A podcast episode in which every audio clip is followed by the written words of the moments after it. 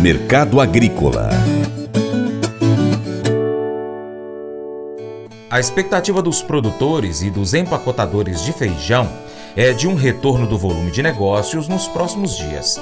Apesar disso, há forte receio quanto à oferta de produto de qualidade no mercado. Caso a demanda aumente em demasia, pode acontecer um desabastecimento de feijão no Brasil em razão da pequena safra produzida. É o que explica o consultor Vlamir Brandalize.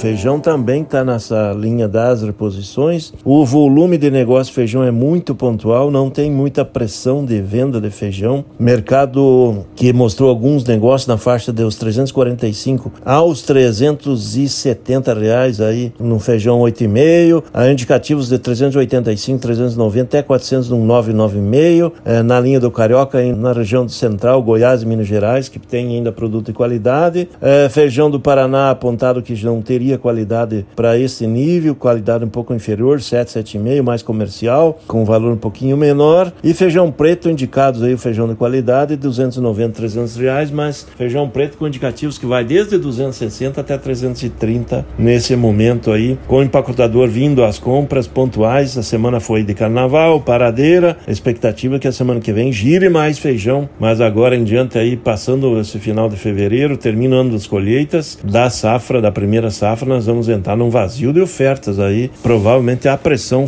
e fôlego para a reação das cotações, principalmente em março aí, porque a safra é muito pequena nessa primeira etapa. Esse é o mercado do feijão. E o presidente do Instituto Brasileiro de Feijão e Pulses, IBRAF, Marcelo Eduardo Líderes, confirma que há o temor sim do desabastecimento e explica os motivos da queda nos volumes de produção desse produto brasileiro.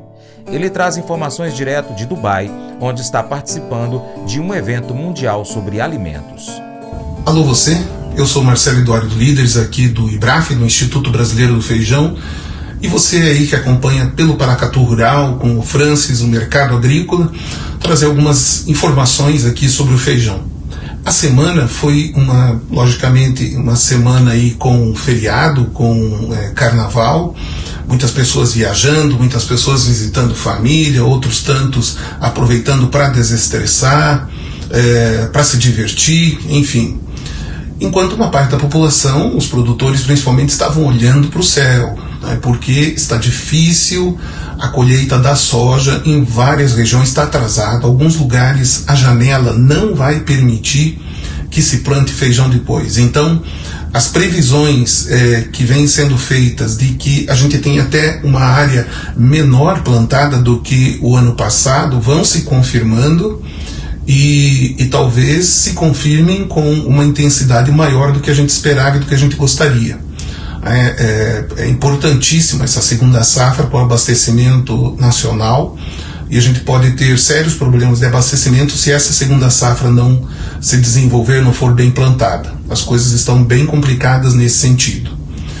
É, o mercado manteve aí os 350, 360, 370 reais é, nas fontes, negócio sendo reportado já em Santa Catarina, alguma coisa é colhido nesse período lá pouco também, nada que vá mudar é, muito o mercado, mudar os preços.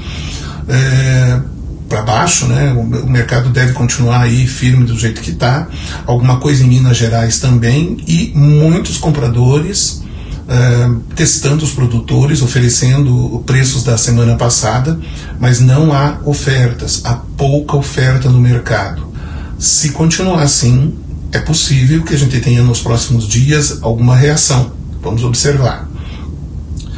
Um outro tema que eu gostaria de comentar com vocês é daquilo que eh, a gente viu. Eu estou agora aqui em Dubai, está terminando a, a feira Go Food e foi uma feira impressionante do volume de pessoas. Né? É, um, é um lugar enorme para vocês terem uma ideia. É, mais de 150 países, não cheguei nem, ver, é, nem a ver, mas são mais de 100 mil pessoas tranquilamente circulando nos corredores e uh, bastante atenção dos, eh, dos importadores eh, em feijões também, todos os alimentos, enfim, bebidas, doces, eh, amendoim, todos os produtos aqui são comercializados, carnes, né? mas uh, na nossa área teve bastante consulta. O que está acontecendo? Para poder atender essa demanda, a gente precisa plantar. Mas o preço que está sendo praticado hoje não é um preço que é, atenda o mercado internacional.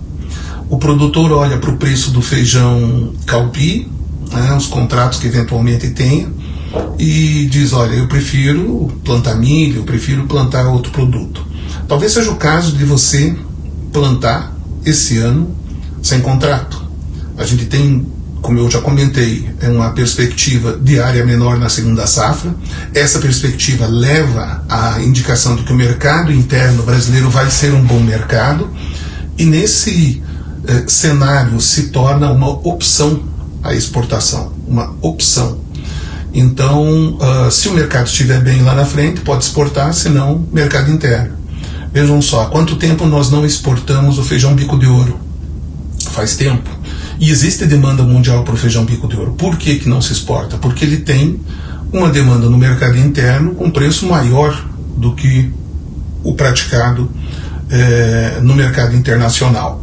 Então, há possibilidade de produzir mais desses feijões, porque até que você atenda esse mercado interno que é muito grande, é, tem aí muita área para ser plantada, e depois para o mercado internacional.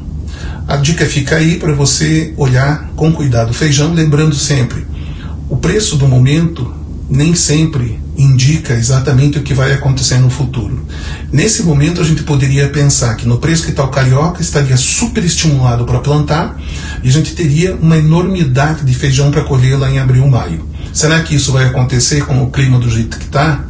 Faça a sua aposta, né? é, pense sobre as suas possibilidades e sobre o que você conhece do mercado de feijão, lembrando que tem uma demanda muito grande no mundo todo e que muita gente está plantando soja e milho. Aproveite e viva o feijão do Brasil.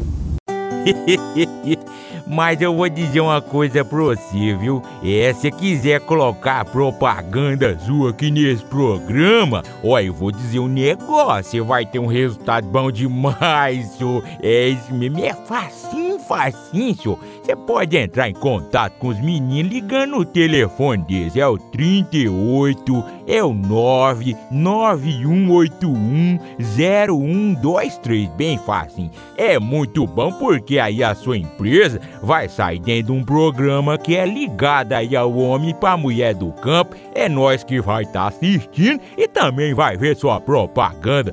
É bom ou não é, só? e agora eu quero convidar você a ser parceiro do Paracatu Rural. Uma das formas de ser o nosso parceiro é seguindo as nossas redes sociais. Aí no seu aplicativo favorito, no seu smartphone, pesquise por Paracatu Rural. Nós estamos no YouTube, no Instagram, no Facebook, Twitter, Telegram, Getter, Spotify, Deezer, TuneIn, iTunes e outros aplicativos de podcast. Também nós estamos com o nosso site paracaturural.com esperando você. Você pode cadastrar seu e-mail lá. Também você pode curtir, comentar, salvar, compartilhar as nossas publicações, marcar os amigos, marcar o Paracato Rural, usar a hashtag Paracato Rural, comentar os nossos vídeos, posts e áudios. E também, se você puder, você pode ser o nosso parceiro apoiando financeiramente com qualquer valor via Pix. Você, empresário, pode também anunciar a sua empresa, o seu produto, o seu serviço aqui conosco, no nosso programa, no nosso site, nas nossas redes sociais. Nós precisamos de você para a gente continuar trazendo aqui as notícias e as informações do agronegócio brasileiro.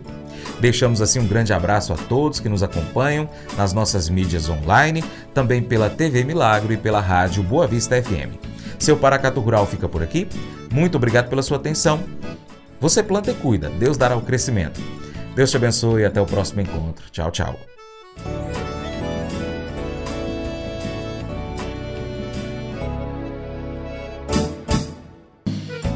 Acordo de manhã para prosear no mundo do campo, as notícias escutar. Vem com a gente em toda a região com o seu programa Paracatu Rural. Tem notícias, informação e o mais importante, sua participação. Programa Paracatu Rural. Programa Paracatu Rural.